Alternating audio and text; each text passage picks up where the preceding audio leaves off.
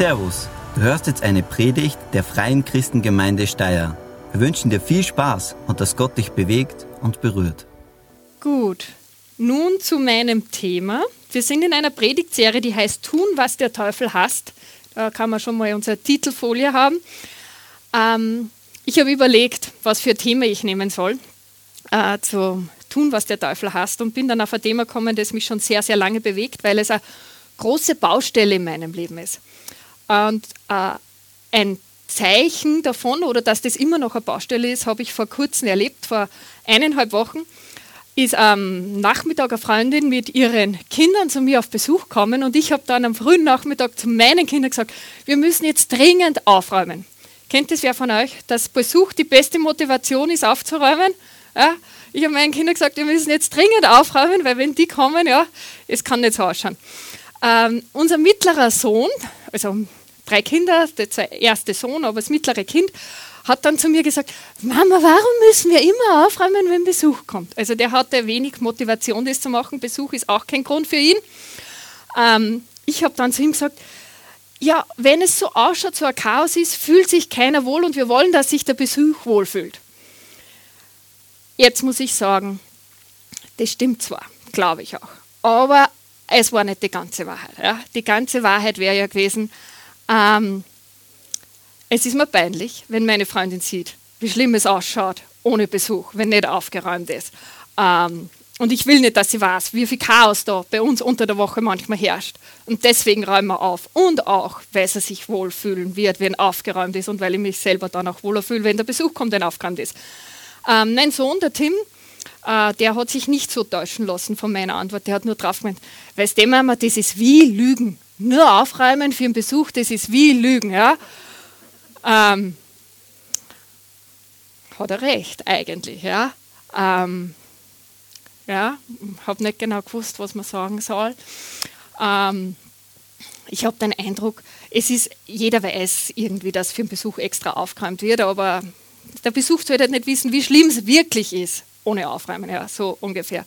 Ähm, auf jeden Fall, um ein bisschen Wahrheit in die Situation dann zu bringen, habe ich meiner Freundin gesagt, dass wir aufgeräumt haben, weil noch Chaos war und habe gehofft, dass der Tim damit besänftigt ist, dass nicht seine Mama für ewig jetzt eine Lügnerin ist, weil sie aufräumt, wenn der Besuch kommt. Ähm, ich bin ein Leistungsmensch. Also ich habe einmal das Buch gelesen, Wer du bist, von äh, Pastor Grown. Wer das noch nicht gelesen hat, ich finde das so super. Man lernt da so viel über sich selbst und da gibt es neun Charaktertypen und ich bin der Leistungsmensch.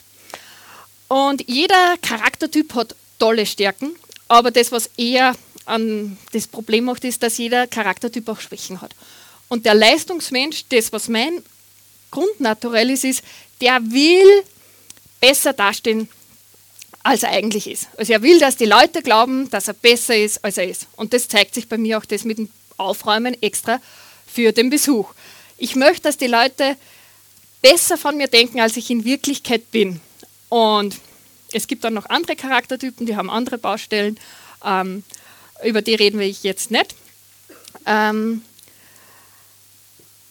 ich glaube, äh, mein Grundproblem, ein Problem, das mich schon mein Leben lang begleitet, ist Stolz. Also ich möchte äh, besser dastehen, als ich tatsächlich bin. Und ich glaube, dass, dass es mir oft nicht ganz alleine geht, dass wir einen guten Eindruck auf andere machen wollen. Beziehungsweise vielleicht sagst du, nein, das mit einem guten Eindruck auf andere, das ist mir wurscht.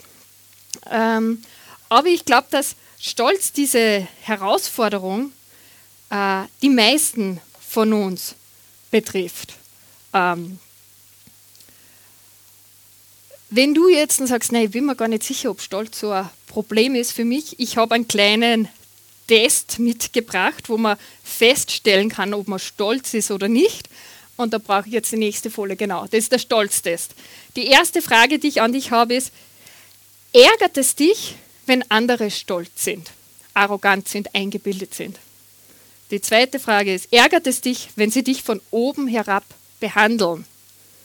Ärgert es dich, wenn andere dich blöd dastehen lassen? Ärgert es dich, wenn andere dich übersehen oder ignorieren? Und wenn wir auf eine dieser Fragen eigentlich Ja sagen müssen, dann dürfen wir wissen, dass Stolz immer noch ein Problem in unserem Leben ist, weil unser Stolz wird von dem Stolz anderer verletzt. Und wenn wir da auf das, wenn andere arrogant und eingebildet sind, mit Unwillen reagieren, zeigt es eigentlich, dass es bei uns immer noch ein Thema ist. Und ich schalte die ganze Zeit mein Ding aus, anstatt weiter zu blättern, das hilft auch nicht weiter. Genau. Jetzt wisst, also ich, ich stelle mich immer noch besser dar, als es ist, gar nicht alles so toll. Ähm, das Problem, was wir jetzt noch haben, ist, wir sind stolz. Und das nächste Problem ist, wenn unsere Predigtserie ist, tun, was der Teufel hasst, ähm, dann ist Stolz nicht das, was er hasst. Stolz ist das, was der Teufel eigentlich liebt. Und das Gegenteil, Demut, ist das, was Gott liebt und was der Teufel hasst. Aber das Natürliche bei uns ist oft nicht die Demut, sondern der Stolz. Äh, C.S. Lewis, ich habe noch eine Buchempfehlung heute für euch. Äh, das war ein ganz bekannter Theologe, hat das Buch geschrieben, Pardon, ich bin Christ. Und das ist auch sehr empfehlenswert. Also beide Bücher, die ich da habe, sind die Zeit und das Geld wert. Und er schreibt in einem Kapitel über die große Sünde. Und da schreibt er über Stolz. Und er sagt, Stolz ist die schlimmste aller Sünden. Alles andere, Ehebruch, Jezorn, Habgier, Betrügen, Lügen, sind im Vergleich nur Mückenstiche. Das ist jetzt schon eine krasse Aussage. Also Ehebruch und Jezorn ist nicht so schlimm wie stolz zu sein, meint er, warum? Er führt dann auch acht Fakten zu Stolz an, die ich euch auch mitgebracht habe und über die ich kurz mit euch reden möchte. Das erste ist, ähm, nur kurz zum Festlegen, um, um, über was wir eigentlich reden.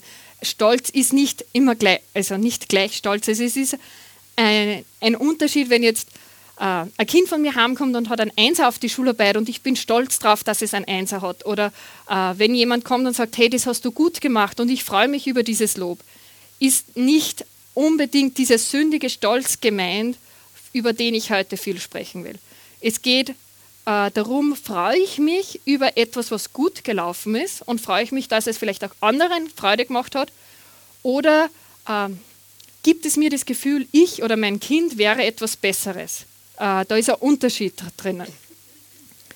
Ähm, der erste Grund, warum Stolz so schlimm ist, schreibt C.S. Lewis, ist, Stolz betrifft jeden. Also es ist keiner ganz frei von Stolz. Es ist ganz eine weit verbreitete Sünde, muss man eigentlich sagen.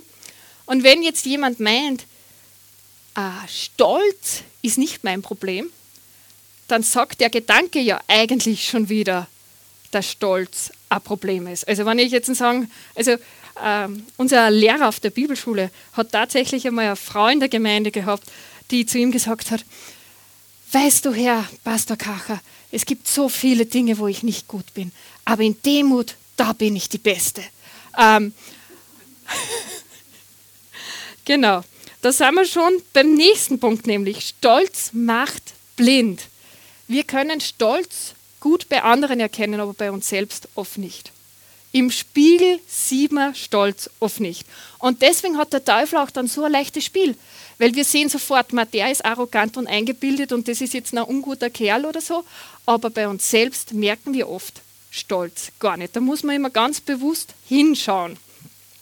Und deswegen ist die Sünde auch so gefährlich, weil wir es oft nicht bemerken an uns. Der nächste Grund ist, Stolz stößt ab. Stolz trennt Menschen. Also keiner hat gern mit jemandem zusammen, der arrogant und eingebildet ist und dir immer das Gefühl vermittelt, du wirst schlechter. Ja? Also Stolz zerbricht Beziehungen zu Menschen, aber Stolz zerbricht auch Beziehungen, also die Beziehung zu Gott. Und es ist sogar so, C.S. Lewis schreibt in seinem Buch, es ist interessant, es gibt Sünden, die Menschen zusammenbringen. Ähm, sagen wir bei Ehebruch, da, komm, da haben zumindest zwei Leute Gemeinschaft. Ja? Ähm, wenn du eine Drogenparty feierst, hast du auch Gemeinschaft noch mit Leuten. Es entstehen vielleicht sogar Freundschaften. Aber bei Stolz zerbricht immer nur Gemeinschaft. Ähm, und die trennt Menschen. Äh, der nächste Grund, warum Stolz so gefährlich für uns ist, ist, Stolz wird toleriert in der Gesellschaft, in der Kirche, in der Gemeinde. Ähm, wenn jetzt äh, ich euch gestehe, dass ich stolz bin, habt ihr weniger Probleme damit, wie wenn ich euch gestehen würde, ich, ich begehe Ehebruch. Das wäre ein krasseres Thema, dann hätten wir ein Gemeindeproblem. Also Stolz wird in der Gesellschaft, in der Kirche toleriert. Es ist so eine verzeihliche Sünde, glaubt man fast. Und wir werden nicht aktiv oft dagegen. Und das ist dann auch ein großes Problem, weil bei anderen Sünden wissen wir, hey, das können wir nicht tolerieren, da müssen wir was machen. Wenn jemand jähzornig ist, dann schaut man, dass man da irgendwie Heilung hineinbringt. Und Stolz wird aber im Gegensatz dazu oft toleriert. Stolz ist auch noch so gefährlich, weil Stolz uns helfen kann, andere Sünden zu überwinden. Weil ich nicht will, dass die Leute wissen, wie schlimm es vielleicht wirklich ausschaut, kann es sein, dass ich Faulheit überwinde, auch Jezorn überwinde. Also Stolz kann mir helfen, andere Probleme, andere Sünden zu, ja, zu lassen oder zu überdecken zumindest. Und C.S. Lewis schreibt dann in seinem Buch, Satan ist es ziemlich wurscht, wenn unsere Frostballen abheilen und wir dafür ein Krebsgeschwür haben, das keiner entdeckt. Also er vergleicht dann, andere Sünden sind nur so oberflächige Frostballen, die nicht so schlimm sind und der Stolz ist ein Krebsgeschwür, das im Inneren wuchert und oft ganz lang unentdeckt ist, weil wir selber dafür blind sind und es so toleriert wird, dass man auch ja, nicht von anderen das ein Feedback bekommt mit, hey, da ist ein Problem, da müssen wir dran arbeiten. Äh, Stolz kommt aus dem Vergleich. Man sagt vielleicht, jemand ist stolz, weil er reich ist oder der ist stolz, weil er intelligent ist, aber eigentlich ist man stolz, weil man reicher ist als die anderen oder intelligenter ist oder schöner ist. Ähm, wenn wir alle gleich intelligent sind, hat keiner einen Grund mehr stolz zu sein. Also es geht oft darum, wir müssen uns vergleichen und der andere muss schlechter abschneiden wie wir, dann können wir stolz sein. Und der letzte Grund ist, Stolz ist Rebellion gegen Gott. Also begonnen hat es mit Stolz ja vor sehr, sehr langer Zeit, als ein wunderschöner Engel mit dem Namen Luzifer sein wollte wie Gott. Und dieser Engel Luzifer, der auch Teufel oder Satan genannt wird, wurde dann von Gott verstoßen. Und im Paradies lesen wir von Adam und Eva, wo Satan kommt und zu ihnen sagt, wenn ihr von der Frucht esst, werdet ihr sein wie Gott. Das ist so, die, die Ursünde ist dieses, ich will besser sein, als ich vielleicht bin. Ich möchte einen höheren, also Stolz und diese Rebellion, die das gebracht hat, hat uns in ein ganz großes Schlamassel gebracht. Aber ich für mich kann sagen, hey, ich kann nicht mit Steine auf Adam und Eva werfen. Ich bin nicht besser, ich bin genauso stolz. Ich habe immer noch ein Problem damit. Ähm, und ähm, dieser Stolz bringt uns dazu, dass wir unsere Abhängigkeit gegenüber Gott äh, vergessen oder dass sie nicht so präsent bei uns ist. Wir sind von Gott abhängig. So abhängig wie ein Neugeborenes eigentlich von den Eltern ist. Gott ist Leben und wir sind von dem Leben abhängig. Und unser Stolz bringt uns oft dazu, dass wir denken, wir brauchen Gott nicht so sehr. Wir können es vielleicht selber lösen oder manchmal denkt man sogar eigentlich, ach, wir könnten es besser als Gott. Also ganz ehrlich, ich glaube, wenn ich Gott wäre, würden jetzt äh, Andreas, Emma und Lena nicht mehr mit einem Gehirntumor kämpfen. Und ich kann Gott da nicht verstehen und ich weiß auch nicht, was für großartigen Pläne er hat, die besser wären jetzt wie Heilung. Wir für, für zwei von diesen Leuten beten wir jetzt schon mehrere Wochen. Und so ist es oft, dass unser Stolz uns dazu bringt, eigentlich zu denken, wir wären was Besseres, also nicht wir wären besser als Gott, aber wir könnten es eigentlich. Also manchmal haben wir schon Zweifel an, ob Gott wirklich so weise ist, wie, wie in der Bibel steht. Ich meine, zumindest ich und vielleicht einer oder zwei von euch auch. Ähm, wir wollen uns jetzt aber anschauen, was die Lösung für das Problem ist. Ich, ich hoffe, ich, ich, konnte euch ins Boot holen und sagen, hey, wir sitzen da alle in einem, in einem, in einem Boot, mit, mit Stolz haben wir alle ein Problem. Und selbst wenn du sagst, hey, eigentlich das mit Gott und Jesus weiß ich noch nicht so ganz, aber Stolz, wenn ich weniger stolz bin und dann beliebter bin, zumindest das wäre ein Ziel, dann ist auch bei dieser Predigt hoffentlich was für dich dabei. Und für alle, die sagen, hey, Jesus ist unser König, dann hoffe ich, dass wir da sowieso längst in einem Boot sitzen und sagen, hey, wir wollen eigentlich das tun, was Gott liebt und das tun, was der Teufel hasst und nicht umgekehrt. So, jetzt zu unserem Bibeltext. 1. Petrus 5 habe ich da mitgenommen. Und das soll uns helfen, dass wir da aus diesem Problem in die Lösung hineinkommen. Die ersten zwei Verse. Alle aber miteinander begleitet euch mit Demut, denn Gott widersteht den Hochmütigen. Den Demütigen gibt er Gnade. So demütigt euch nun unter die gewaltige Hand Gottes, damit er euch erhöre zu seiner Zeit. In dem Vers, ich habe da die Luther-Übersetzung, die neue genommen, weil die wörtlicher ist, steht, wir sollen uns mit Demut begleiten, begleiten. Deswegen habe ich mir was vorbereitet, nachdem ich ja, ich, ich befolge gerne Regeln, falls ihr das noch nicht wisst. Also ganz viel Selbstoffenbarung heute. Ich bin stolz, ich stelle mich gern besser dar und befolge gerne Regeln. Und wenn da steht, begleitet euch mit Demut, habe ich mir Demut zum Ansehen mitgenommen. Ja? Da seht alle, ich habe mich mit Demut begleitet. So, gut. Ähm, was meint Petrus damit, wenn er sagt, wir sollen uns mit Demut begleiten? Ist ja komisch. Also, das ist, glaube ich, nicht gemeint, dass wir eine Jacke anziehen, wo Demut oben steht und dann so durch die Stadt laufen und die Leute sich fragen, was ist da los? Ähm, eine Bibelstelle, die, glaube ich, ganz deutlich macht, was mit begleitet euch mit Demut äh, gemeint ist, ist äh, in Johannes Kapitel 13. Das ist äh, Gründonnerstag, also der letzte Tag, äh, den Jesus noch ganz gelebt hat. Er wusste, am nächsten Tag wird er sterben. Also es ist sein letzter Abend, den er hat. Den verbringt er mit seinen Freunden, den Jüngern. Und die letzten Minuten, die man hat, von denen man weiß, dass man sie hat, ähm, er wusste, er wird heute noch verhaftet werden, weil ihn der Judas verratet, die verbringt man sehr bewusst mit Dingen, die am wichtig sind. Und was macht Jesus an diesem letzten Abend? Und da lese ich jetzt auszugsweise immer ein paar Verse aus dem 13. Kapitel vor, nicht das Ganze. Vor dem Passafest wusste Jesus, dass für ihn die Zeit gekommen war, diese Welt zu verlassen und zu seinem Vater zurückzukehren. Nun bewies er seinen Jüngern das ganze Ausmaß seiner Liebe. Er stand vom Tisch auf, zog sich sein Obergewand aus und band sich ein Leintuch um die Hüften und goss Wasser in eine Schale.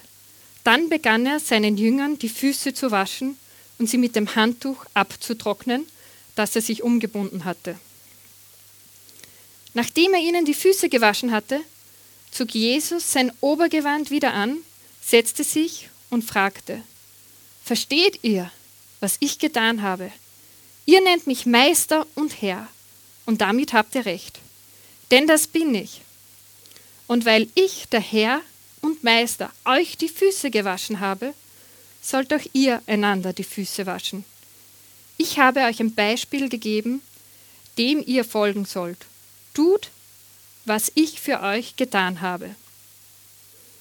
So gebe ich euch nun ein neues Gebot. Liebt einander, so wie ich euch geliebt habe, sollt euch ihr einander lieben. Eure Liebe zueinander wird der Welt zeigen, dass ihr meine Jünger seid. Ich glaube, als Petrus diese Verse geschrieben hat mit Bekleidet euch mit Demut, dass er sich an diesen Abend erinnert hat, wo Jesus sein Obergewand ausgezogen hat und sich Demut, ein Leintuch umgebunden hat, um seinen Jüngern die Füße zu waschen und zu dienen. Und es steht, am Anfang schreibt, also das Johannesevangelium wurde vom Jünger Johannes geschrieben und der schreibt am Anfang, Jesus bewies seinen Jüngern das ganze Ausmaß seiner Liebe. Und ein paar Verse später sagt Jesus, so wie ich euch geliebt habe, sollt ihr auch einander lieben. Und diese Liebe war ganz was Praktisches. Jesus war der König und der Meister. Und eigentlich haben normal Sklaven die Füße gewaschen. Wenn du reinkommen bist, die haben Sandalen gehabt, die waren dreckig. Und wenn du dich dann zum Tisch gelegt hast, haben die nicht nur Hände gewaschen, sondern auch Füße gewaschen. Und es war an dem Abend kein Diener da, der die Füße waschen würde. Und keiner der Jünger anscheinend hat sich bereit erklärt oder hat von sich selbst dran gedacht. Wahrscheinlich haben viele gedacht, ignorieren wir jetzt einfach einmal, dann mal so, es wäre es nicht, weil mich interessiert es nicht. Und Jesus ist dann aufgestanden, hat sein Obergewand ausgezogen und hat sich das Leintuch umgebunden und hat den Job eines Sklaven gemacht. Und ich glaube, dieses, wenn Petrus schreibt, begleitet euch mit Demut, dann äh, geht es darum, dass ich bereit bin, das Sklavengewand eigentlich anzuziehen und zu dienen anderen Menschen.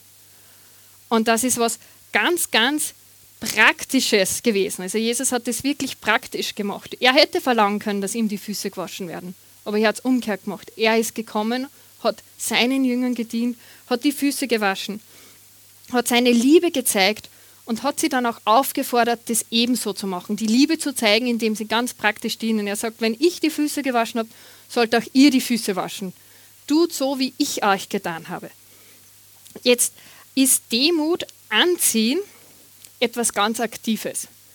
Ähm, ich habe heute in der Früh ganz bewusst Socken angezogen. Das ist nicht zufällig passiert. Auch mein Pullover, meine Jeans, das war eine bewusste, aktive Handlung, die ich machen musste. Und ich glaube, das ist auch mit Demut etwas, das wir aktiv und bewusst machen müssen und vermutlich jeden Tag wieder neu machen müssen. In der Bibel steht nirgends, betet um Demut. Ähm, es steht auch nirgends, lasst euch mit Demut erfüllen. Ähm, Im Alten Testament in Zephania, da steht, sucht Demut, also ganz was Aktives. Und der Petrus schreibt, wir sollen Demut anziehen und auch äh, Apostel Paulus schreibt in Kolosser 3, Vers 12, zieht Demut an. Das ist nichts, um das wir beten müssen. Das ist einfach etwas, was wir tun können, ob wir darauf Lust haben oder nicht. Also ich glaube nicht, dass Jesus Lust hatte, Füße zu waschen. Er hat es einfach gemacht, weil es das Richtige war. Und so können wir auch ganz einfach Demut ansehen, indem wir es machen. Wir müssen nicht, in, also natürlich sollen wir beten. Und wenn wir stolz sind, dann sollen wir Gott auch um Vergebung bitten. Aber wir müssen nicht so lange beten, um Demut, bis wir Demut fühlen, um dann auch demütig zu sein, sondern man kann Demut einfach ansehen, indem man demütige Dinge tut. Also das ist mir ganz, ganz wichtig, dass das was Aktives ist. Jesus hat aktiv die Füße gewaschen. Und wenn wir Demut leben wollen, dann ist das was Aktives. Da müssen wir nicht vorher fasten, um festzustellen, ob das wirklich etwas ist, was wir tun sollen, sondern Demut anziehen können wir jeden Tag immer wieder neu machen.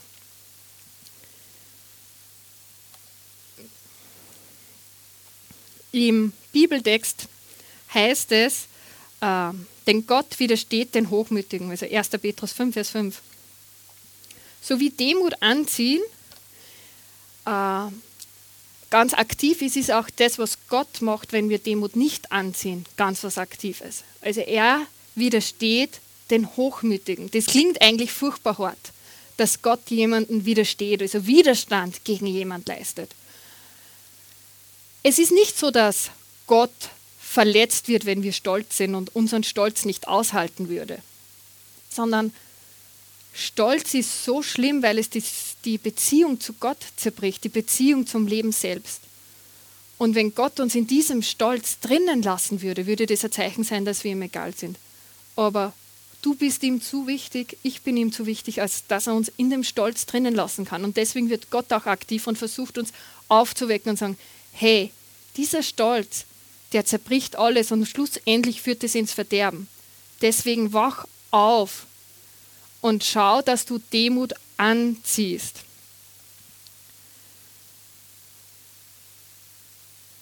Ähm, Im Weiter geht es in dem Vers. Also Gott widersteht den Hochmütigen, aber den Demütigen gibt er Gnade. Wenn wir Demut anziehen, dann können wir Gottes Gegenwart und Gnade in unserem Leben erfahren. Und das ist das Beste, was wir erfahren können. Gottes Gnade ist das, was wir brauchen. Ähm, als ich mich so vorbereitet habe, ist mir der Gedanke gekommen, um es vielleicht merken zu können, dass wir, wenn wir in Gottes Gegenwart kommen wollen, einen 3D-Nachweis brauchen. Also nicht 3G, sondern einen 3D für Demut. Ähm, warum ich auf 3D komme, erkläre ich ganz zum Schluss. Also ich glaube, wenn wir in Gottes Gegenwart kommen wollen und ihn erleben wollen, dann brauchen wir Demut. Dann müssen wir wissen, hey, Gott, du bist der Höchste und ich brauche dich, ich bin von dir abhängig. Und wie dieser 3D-Nachweis dann aussieht, meine, also was ich da rausgefunden habe, ähm, über das rede ich dann später. Aber ich glaube einfach, wir müssen erkennen, wenn wir Demut anziehen, dann kann Gott uns begegnen. Dann ist unser Herz offen für ihn. In Vers 6 schreibt der Apostel Petrus, so demütigt euch nun unter die gewaltige Hand Gottes, damit er euch erhöhe bzw. ehre zu seiner Zeit. Ich als Leistungsmensch suche gerne Anerkennung von Menschen. Ähm, ich weiß, das klingt erbärmlich, ist aber leider so. Ähm, wenn wir uns demütigen und nicht selbst unsere Anerkennung und Ehre suchen, dann wird Gott uns die Ehre geben, die wir brauchen. Wir müssen uns nicht selbst besser darstellen, als wir sind. Wir müssen nicht selbst unsere Ehre suchen, weil wir einfach Gott vertrauen dürfen, dass das, was wir brauchen, er uns zu seiner Zeit geben wird. Er wird uns die Ehre und die Anerkennung geben, äh, die wir dann verdient haben. Und es wird nicht mehr unser Fokus äh, sich um uns selbst drehen. Also ich glaube, das ist oft mit Stolz geht so viel um mich selber, anstatt dass ich mich auf Gott und unsere Mitmenschen fokussiere. Interessant ist in dem Bibeltext in Petrus, die nächste Folie bitte, ähm, wie er weitergeht. Also er schreibt da die ganze Zeit jetzt über Stolz und Demut. Und dann sagt er, all eure Sorgen werft auf ihn, denn er sorgt für euch. Das finde ich spannend, dass er plötzlich kommen die Sorgen, die wir auf Gott werfen sollen, rein in diesen Text. Und ähm, ich glaube, dass es ganz viel mit Demut auch zu tun hat, Gott Sorgen zu geben und bei Gott lassen zu können. Und nicht wieder die Sorgen selbst zu nehmen und dann, ähm, es ist überhaupt kein Problem, wenn da mal ein Kind ein bisschen weint oder laut ist. Wir sind eine Gemeinde, wo Kinder willkommen sind und auch gerne Leben reinbringen dürfen. Also macht euch keinen Stress, wenn ihr mit Kindern kommt. Wir haben kein, ich habe kein Problem. Genau. Ähm, aber jetzt muss ich meinen Punkt wiederfinden. Genau.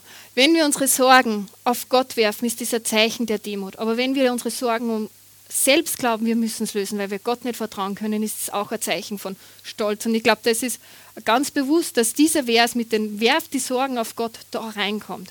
Weil wenn wir uns unsere Sorgen wieder selber drehen, dann drehen wir uns ja wieder um uns selbst. Und das ist nicht das, was wir jetzt brauchen. Und dann schreibt auch noch Petrus weiter, Seid nüchtern und wacht, denn euer Widersacher, der Teufel, geht umher wie ein brüllender Löwe und sucht, wen er verschlinge. Satan ist unser Feind. Er versucht uns fertig zu machen und er nimmt keine Rücksicht auf uns. Der sagt nicht mehr, der hat jetzt eh gerade eine schwere Zeit. Den lasse ich jetzt einmal in Ruhe. Wenn es ihm wieder besser geht, dann werde ich ihn herausfordern. Ähm, wenn wir uns nicht aktiv mit Demut anziehen, dann hat Satan ein leichtes Spiel, weil eine Tür für ihn schon offen ist in unserem Leben, weil wir uns um uns selbst drehen, weil, weil Stolz Raum in uns hat. Stolz macht uns zu einem ganz einen leichten Opfer für Satan. Und da warnt uns einfach die Bibel davor. Und da dürfen wir auch etwas dagegen tun, nämlich indem wir Demut anziehen, uns unter die äh, mächtige Hand Gottes demütigen. Jetzt ist Demut aber nicht, dass ich schlecht von mir denke. Also schlecht über mich zu denken hat nichts mit Demut zu tun, sondern Demut bedeutet, dass ich wenig über mich nachdenke, wenig an mich denke, dass ich mich wenig um mich drehe. Das ist eines der äh, ja, faszinierenden Dinge ist es fast, aber der miesen Dinge eigentlich, mit der Satan uns herausfordert ist. Einerseits bringt er uns dazu, stolz zu denken und vielleicht über andere zu richten und denken, was der wieder oder die oder so. Ähm, in Gedanken äh, sind wir stolz, richten über andere, verurteilen andere. Und dann wird uns das vielleicht bewusst und wir denken, ach du meine Güte, was bin ich für ein schlimmer Christ? Also ich bin so mies, dass das immer. Kennt ihr die, also diese Spannung zwischen man ist einerseits stolz und arrogant und andererseits haben wir das Gefühl, man ist so furchtbar und man ist eigentlich nur ein Haufen Mist und dass das immer noch gibt. Und ähm, da möchte ich sagen, Jesus ist nicht für einen Haufen Mist gestorben. Ja? Ähm, wenn du über dich so schlecht denkst, dann hast du ein ganz ein falsches Selbstbild.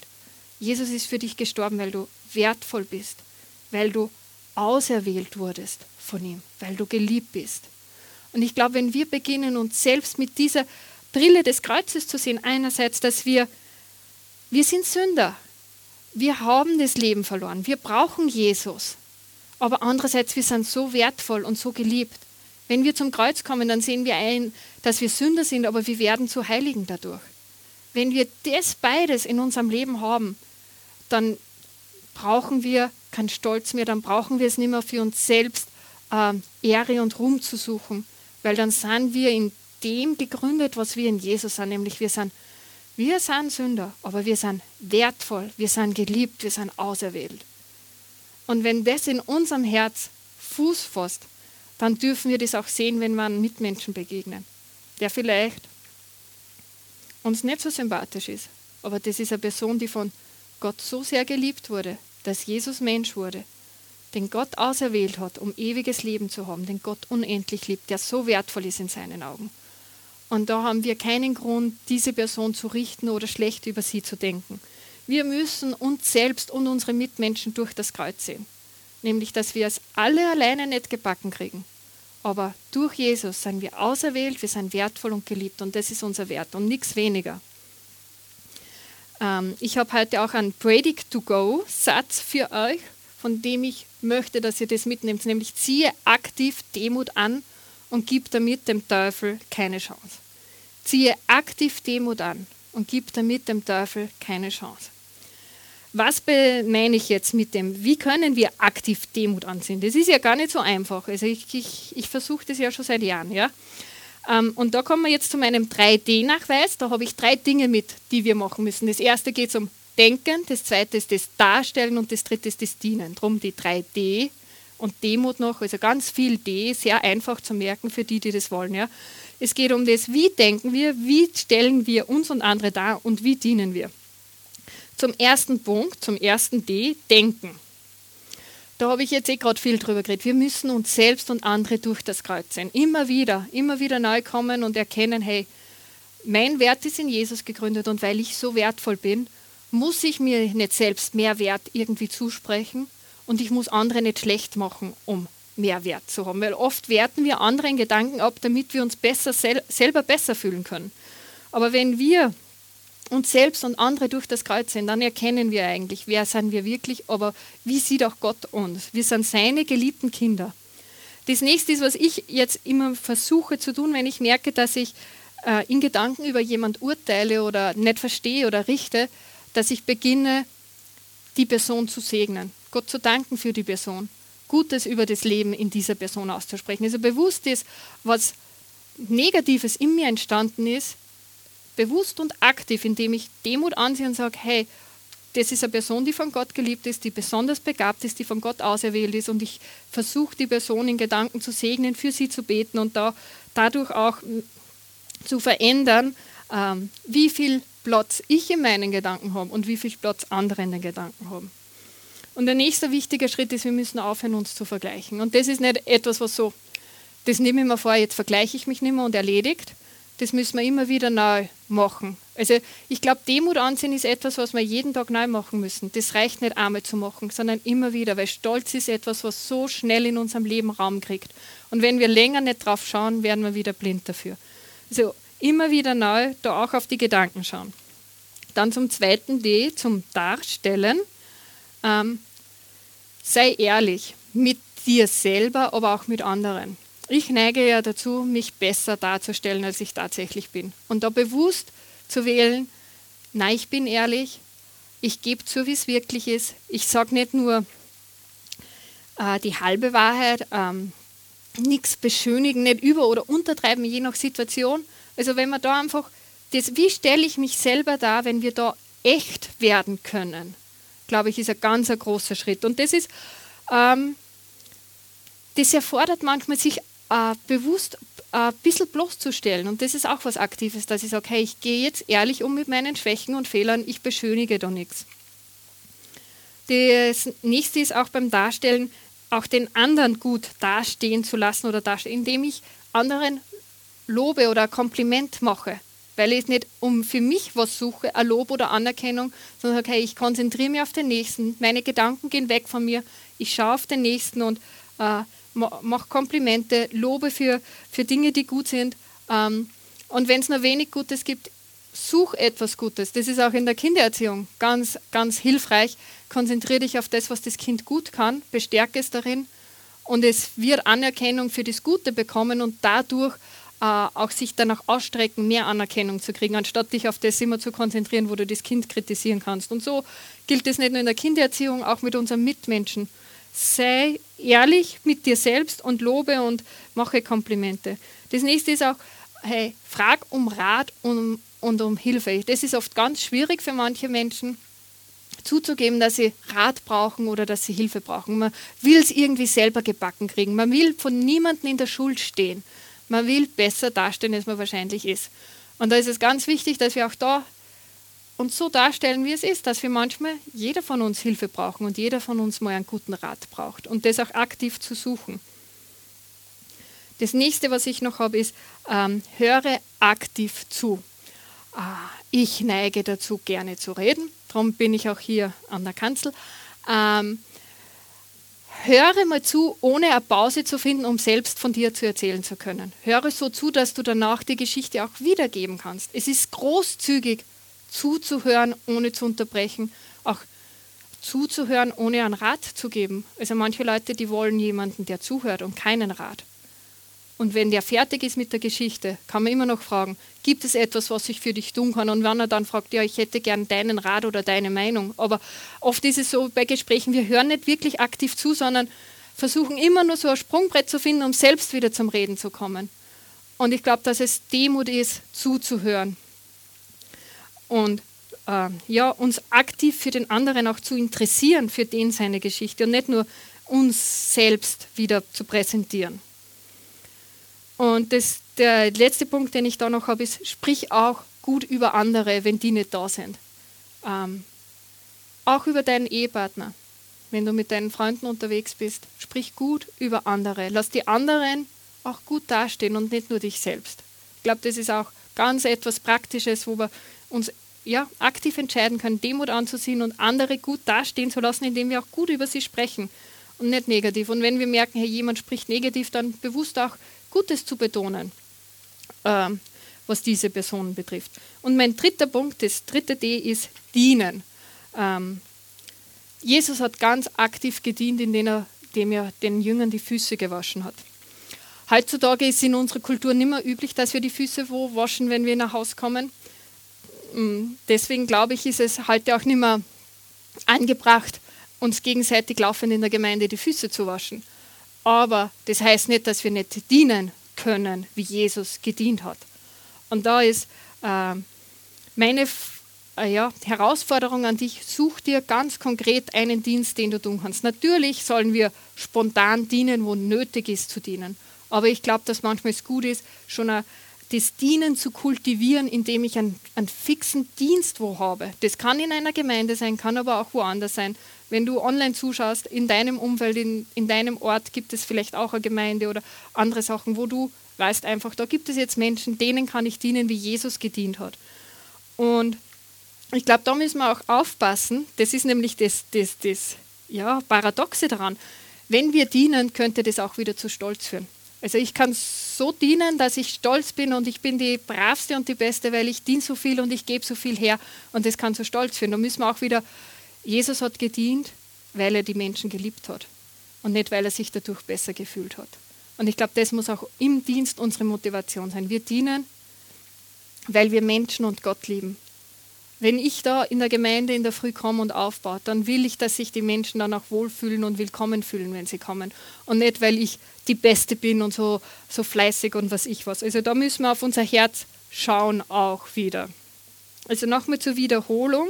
Die drei praktischen Dinge, die wir machen müssen, ist, wir müssen auf unser Denken achten, wir müssen darauf achten, wie wir uns und andere darstellen und wir sollen aktiv dienen. Zum Schluss nochmal mein Predigt to go für euch. Ziehe aktiv Demut an und gib damit dem Teufel keine Chance. In unserer Gesellschaft gibt es so viele Menschen, die sich um sich selbst drehen, wo es so viel um Selbstdarstellung geht. Und ich, ich habe das Gefühl, es wird stärker, gerade auch durch die sozialen Medien, dieses sich selbst darstellen und selbst guten Eindruck auf andere zu machen. Und ich glaube, dass Menschen, die da Demut anziehen, die echt sind und die sich nicht um sich selbst drehen, sondern um andere, wie Oasen in einer Wüste sind. Und ich glaube, das braucht unsere Welt, dass, dass es Menschen gibt, die zuhören können, die ehrlich sein können, die für andere da sind und sich nicht um sich selbst drehen. Ich bete noch zum Abschluss. Herr Jesus, ich danke dir, dass du Demut in Person bist. Du hast Demut vorgelebt. Ähm, in dem, wie du gedacht hast und mit Menschen gesprochen hast. Du hast dich nicht besser dargestellt oder Anerkennung gesucht. Aber dir steht alle Anerkennung zu, weil du bist der König der Welt. Ich danke dir, dass du so gedient hast, dass du deinen Jüngern praktisch die Füße gewaschen hast. Und deine Liebe auch so groß war, dass du dann ganz praktisch und ja, auch noch für uns am Kreuz gestorben bist, um unsere Sünden zu vergeben und ein Leben in der Gegenwart des Vaters möglich zu machen für uns. Ich danke dir, dass du gute Pläne hast. Und ich danke dir, dass wir äh, durch dich auch die Kraft haben, dem Satan zu widerstehen und äh, nicht in die Falle zu gehen, weil wir ja, in dir auch die Kraft finden, Demut anzuziehen, weil wir wissen, wir müssen uns nicht so viel um uns selbst drehen, weil du gibst uns die Aufmerksamkeit und den Wert, die wir brauchen. Amen. Vielen Dank fürs Zuhören. Wir hoffen, dass dir diese Predigt weitergeholfen hat. Wenn du mehr über uns wissen willst oder Fragen an uns hast, besuche unseren Gottesdienst in Steyr und schau auf www.fcg-steyr.at vorbei. Wir freuen uns auf dich.